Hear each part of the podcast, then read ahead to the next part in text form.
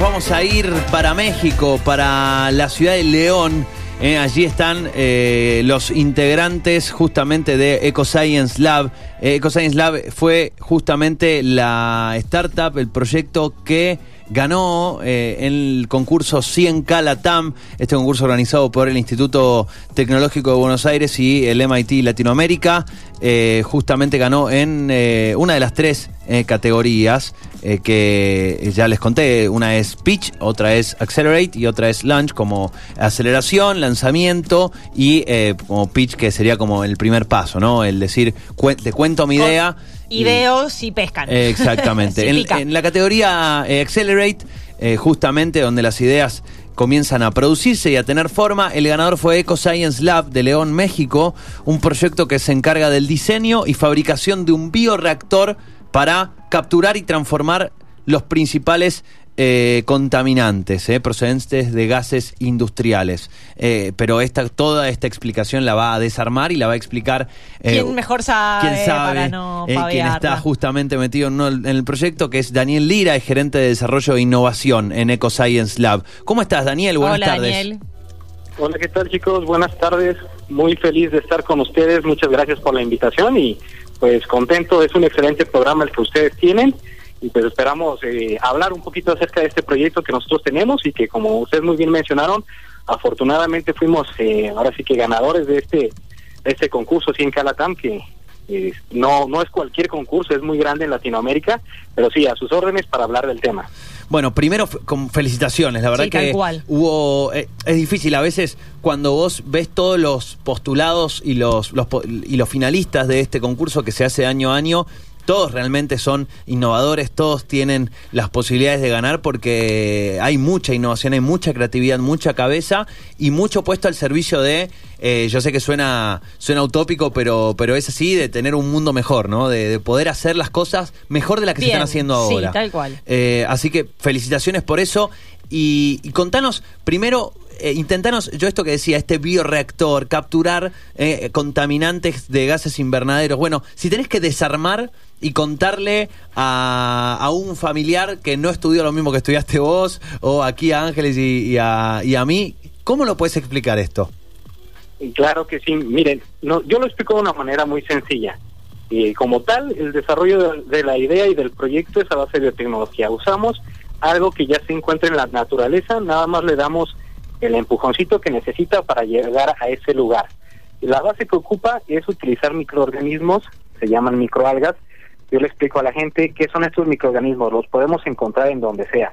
Normalmente cuando vamos por el campo o por algún lugar, algún río y vemos que es verde, ahí hay, eh, hay existencia de estos microorganismos.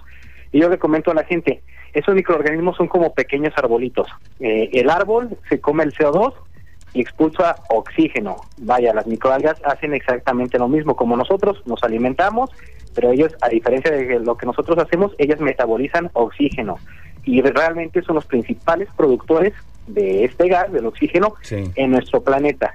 Entonces, prácticamente fue agarrar un reactor o un equipo donde las podíamos almacenar y lo que hacemos nosotros es darles el lugar más óptimo o ponerlos en condiciones perfectas para que ellos quieran comer más, por así decirlo, que tengan más hambre y que puedan procesar mejor los contaminantes. Es una manera muy sencilla de explicarlo.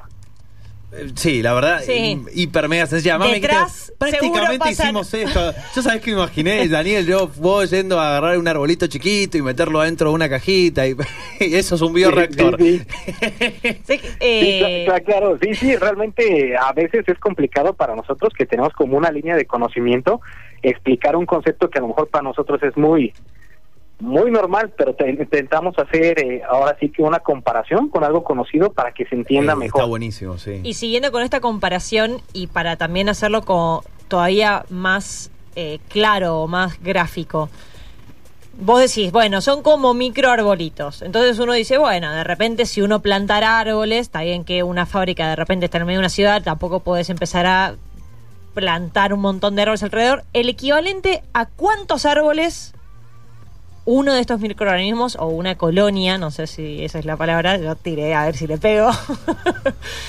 eh, digamos, eh, ¿cuánto, cuánto, eh, digamos, el equivalente a cuánto eh, dióxido de carbono eh, eh, proces- serían ca- capaces de procesar en árboles, por ejemplo. No sé si existe esa Claro, equivalencia. claro que sí, sí, sí, sí, entendí, Ángeles.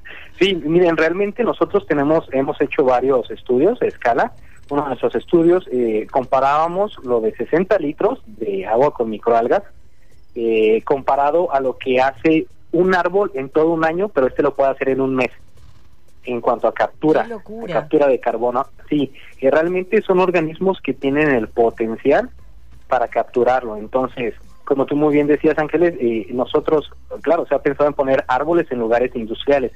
El diseño que nosotros hicimos fue para tomar los gases directamente de las chimeneas o de las calderas. ¿Qué quiere decir esto? Que ni lleguen a salir. que exacto eh, eh, nosotros veíamos realmente eh, sí los árboles son un punto muy importante y nosotros no queremos en ningún lugar decir que lo estamos reemplazando sino simplemente es ayudarlo y acoplarnos al sistema de vida que ya tenemos los seres humanos realmente ya hay lugares muy industrializados donde muchas veces es imposible que lleguemos a plantar árboles entonces es evitar que siquiera salgan estos contaminantes precisamente al aire Es que esto que decís, ¿no? La- muchas veces se dice, bueno, sí, nosotros no queremos reemplazar. La realidad es que hoy hay un montón de parques industriales donde no hay un, un árbol. O sea, esa es la realidad hoy. Por lo tanto, si se puede encontrar, además una solución que sería, bueno, vos pones a plantarte árboles alrededor, bárbaro, pero para que un árbol esté funcional y que crezca y tiene su desarrollo, sus años, esto equivalente a...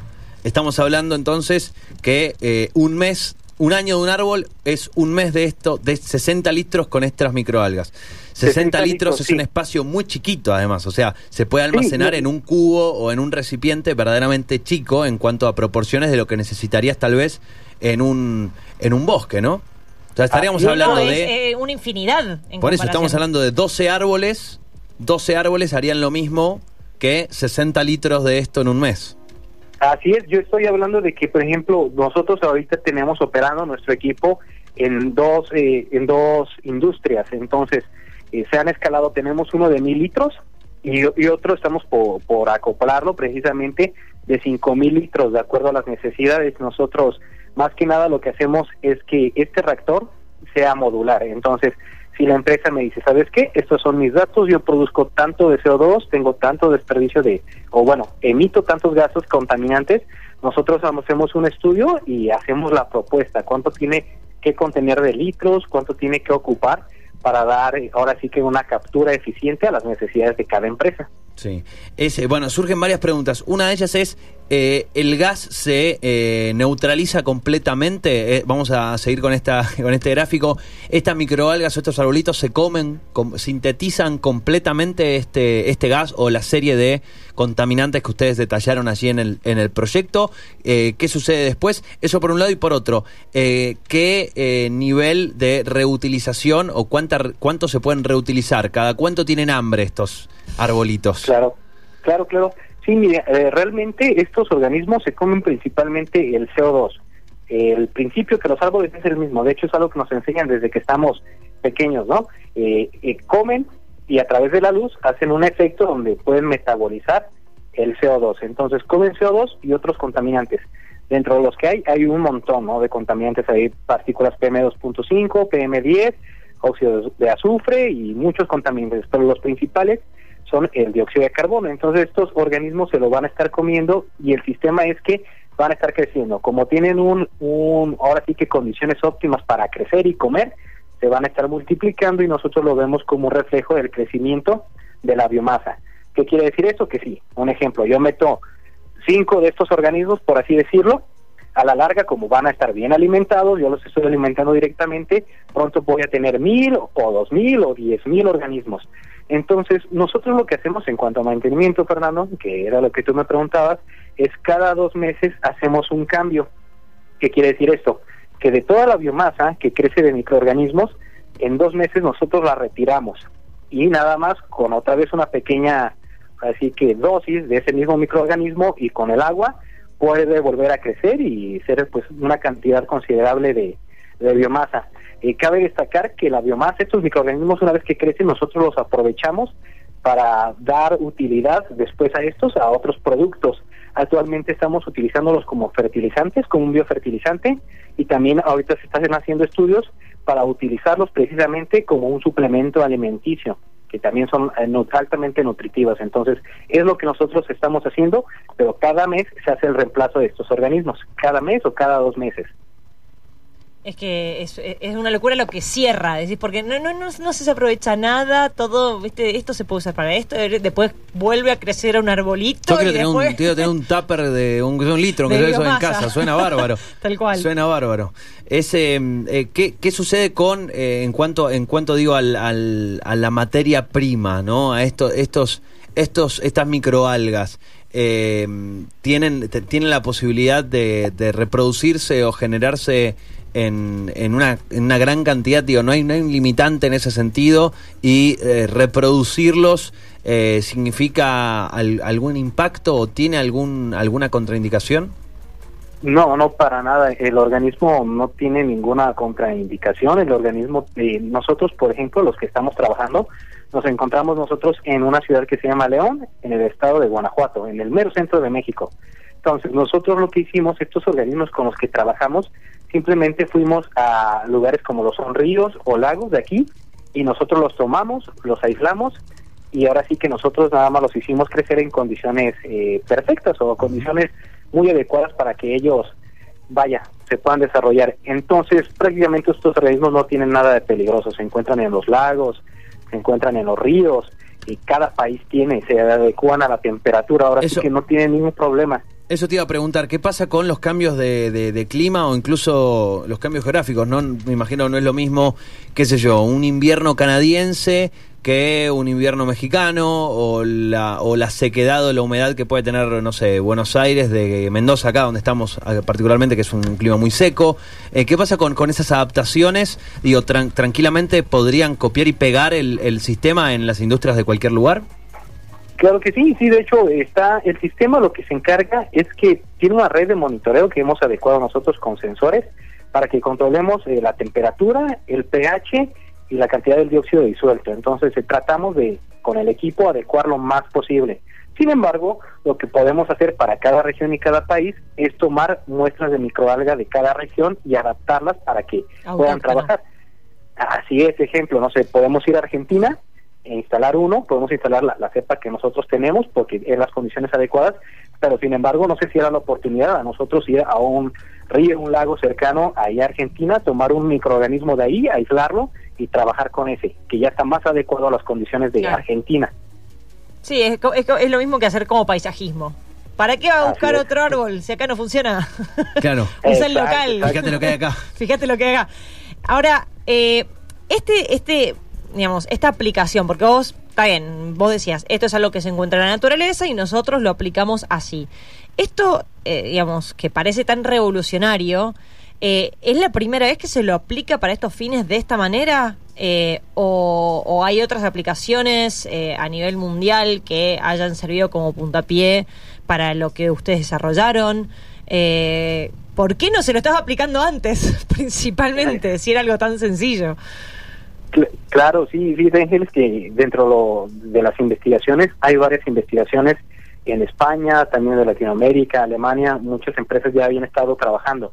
Eh, me parece que en Alemania hay una empresa que lo trabaja, pero como, como si fueran paneles para edificios. Entonces, en vez de una pared de cristal ponen un, una pared de cristal propiamente pero lleno con microalgas para que aproveche la luz solar y la contaminación. Entonces ya en el mundo al parecer es una tendencia las microalgas.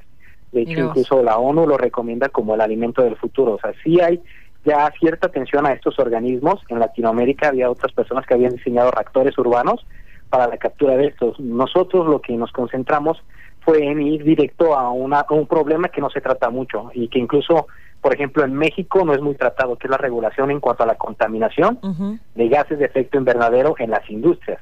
Entonces nosotros, eh, al ver todos estos proyectos, al estudiar estos organismos, decidimos dar una solución a esa problemática que lamentablemente pues no es algo en lo que vaya los gobiernos al menos aquí en mi, en mi país en México pongan mucha atención que es la regulación de cuánto, la, cuánto las empresas contaminan, ¿no? Entonces, de ahí nace esa idea para buscar una solución y no solamente una solución, sino que se pueda obtener más. Nosotros eh, diseñamos este reactor, precisamente eso de reutilización del organismo, con el propósito de que no solo podamos atrapar o eliminar la mitigación, sino que de los mismos desechos podamos obtener algún beneficio para la empresa o para el planeta. Es, bueno, Daniel, de nuevo, es, es enorme, las felicitaciones son, porque además no es felicitarlos a ustedes por el proyecto, sino realmente el impacto que esto pronto ojalá tenga en, en, el mundo, porque esto es así, en la, la posibilidad de escalar esto para que cada industria lo pueda utilizar. Ahora, algo muy importante y que creo que eh, muchas veces eh, lamentablemente es así, dicen, bueno, hagamos números. Eh, esto es algo para, para el que lo tiene que aplicar en su industria, en, en su fábrica. Eh, es algo que se, eh, ustedes pretenden hacerlo, imagino que sí, digo, el pretender hacerlo algo económico o accesible, pero hoy, eh, ¿en qué estadio están para poder empezar a ofrecerlo a escala? ¿Y cómo son el tema de los costos, no? Claro, mira, realmente en el, en el tema de los costos es muy adaptable, pero como yo les mencionaba, es modular, entonces dependiendo de cada empresa se puede adaptar. Puede ser más módulos, de más cantidad, de mayor cantidad. Lo que nosotros buscamos es precisamente dar algo que sea accesible a las empresas. Claro, hay empresas gigantescas que no tienen reparos ni problema en pagar cantidades altas, claro, pero también hay empresas pequeñas que están conscientes y tienen responsabilidad ecológica y social que quieren solucionar este problema. Entonces nosotros tratamos de nuestra tecnología adecuarla para que sea accesible a todo tipo de industrias.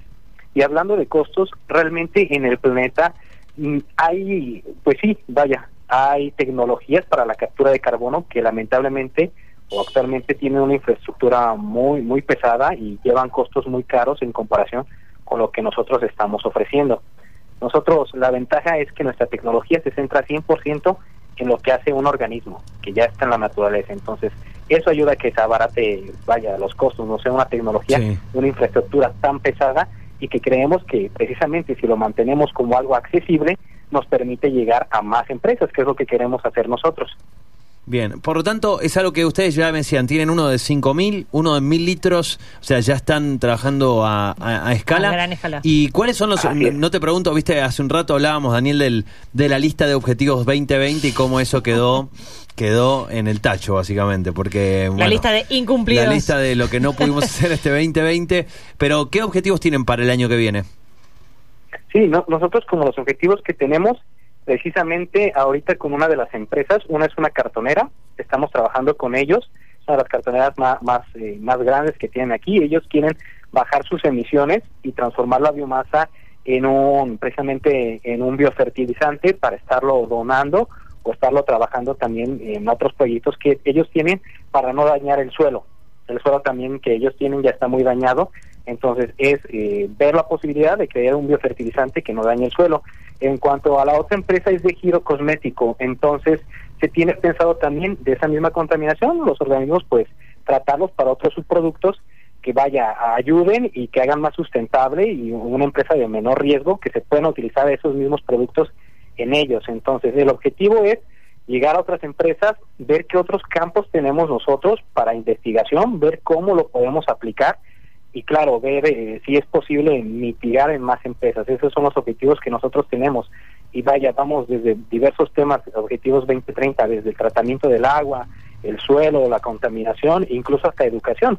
Queremos que este proyecto también vaya de la mano con la educación y la concientización del medio ambiente. Entonces, pues vaya, es algo que a nosotros nos preocupa mucho. De hecho, eh, comentarles que dentro de este proyecto también hicimos un módulo para para regiones urbanas, lo instalamos en nuestra ciudad y, e invitamos a la, a la población en general a que si compartía el post en Facebook del reactor que pusimos en, una, una toma transitada aquí, en un bulevar, la gente que compartiera o se tomara fotos, nosotros estuvimos donando un árbol por cada persona que hiciera mención al reactor. Entonces, vaya, queremos que no solo sea una acción para mitigar, sino también que haga conciencia y pueda llevar pues la educación a toda Latinoamérica que vaya a veces siento que hace mucha falta. Para motivar más que o sea no, solo que no solo tapar lo que ya estuvo mal sino para adelante hacer bien. Em, Daniel ¿qué, ¿qué posibilidades hay vos recién decías no las microalgas eh, incluso las, eh, mencionan como el alimento del futuro.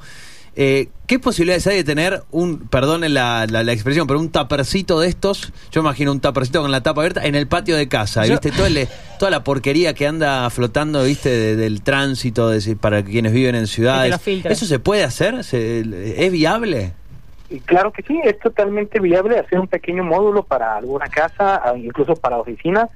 También ah, por ahí tenemos un proyecto donde nos, nos preguntaron, oye, ¿se puede adaptar un sistema para una oficina, para respirar un aire más limpio o para zonas cerradas tipo metro o cosas por el estilo? Claro, es posible, eh, siempre y cuando nosotros, vaya, todo esto que es el apoyo a la naturaleza de microalgas, lo respaldamos más que nada con una investigación de ingeniería y claro que es posible también llevar un módulo personalizado, vaya. Listo. Eh, te digo que apenas Y- se y pueda. entonces, ¿dónde la consigo? Eh, ¿Dónde la consigo? Y bueno, vamos a tener que ir a México. Un dealer y- de, Eh, un de dealer de microalgas. Eh, Daniel, el- felicitaciones de nuevo y bueno, el, el mayor de los éxitos para que esto pueda seguir creciendo y puedan trabajar en todos los países que y la industria que lo necesita eh, y que lo necesita el medio ambiente principalmente. eh. Así que felicitaciones por todo ese laburo. No, pues muchas gracias. A a nosotros realmente no- nos emocionó mucho ser parte del 100, 100 Calatam. Realmente vimos proyectos muy buenos. Nosotros comentábamos en la presentación y en la premiación. Realmente nos inspira a nosotros saber que todo- todas las personas, eh, por ejemplo en Argentina hemos visto de- demasiado de emprendimiento y emprendimiento verde. Entonces, a nosotros es algo que nos motiva y es lo que nosotros también buscamos, ¿no? Motivar, porque realmente creo que es algo que necesita desde Latinoamérica hasta todo el planeta. Entonces, pues muchas gracias, pero también es una felicitación a toda la gente que busca emprender y que está, cada quien desde sus conocimientos, su desarrollo tecnológico, está haciendo algo, es digno de encomio, ¿no? Tal cual, tal cual. Tú lo has dicho, Daniel. Gran abrazo. ¿eh? Muchas gracias, éxitos y felicitaciones. Perfecto, pues muchas gracias, un gusto haber estado con ustedes. Un abrazo, Abrazo, allá chau. Argentina. Allí la, la escuchaban, eh, Daniel Lira. Es, Qué eh, bien. es impresionante. Increíble, de es verdad. desarrollo, gerente de desarrollo de innovación en EcoScience Lab.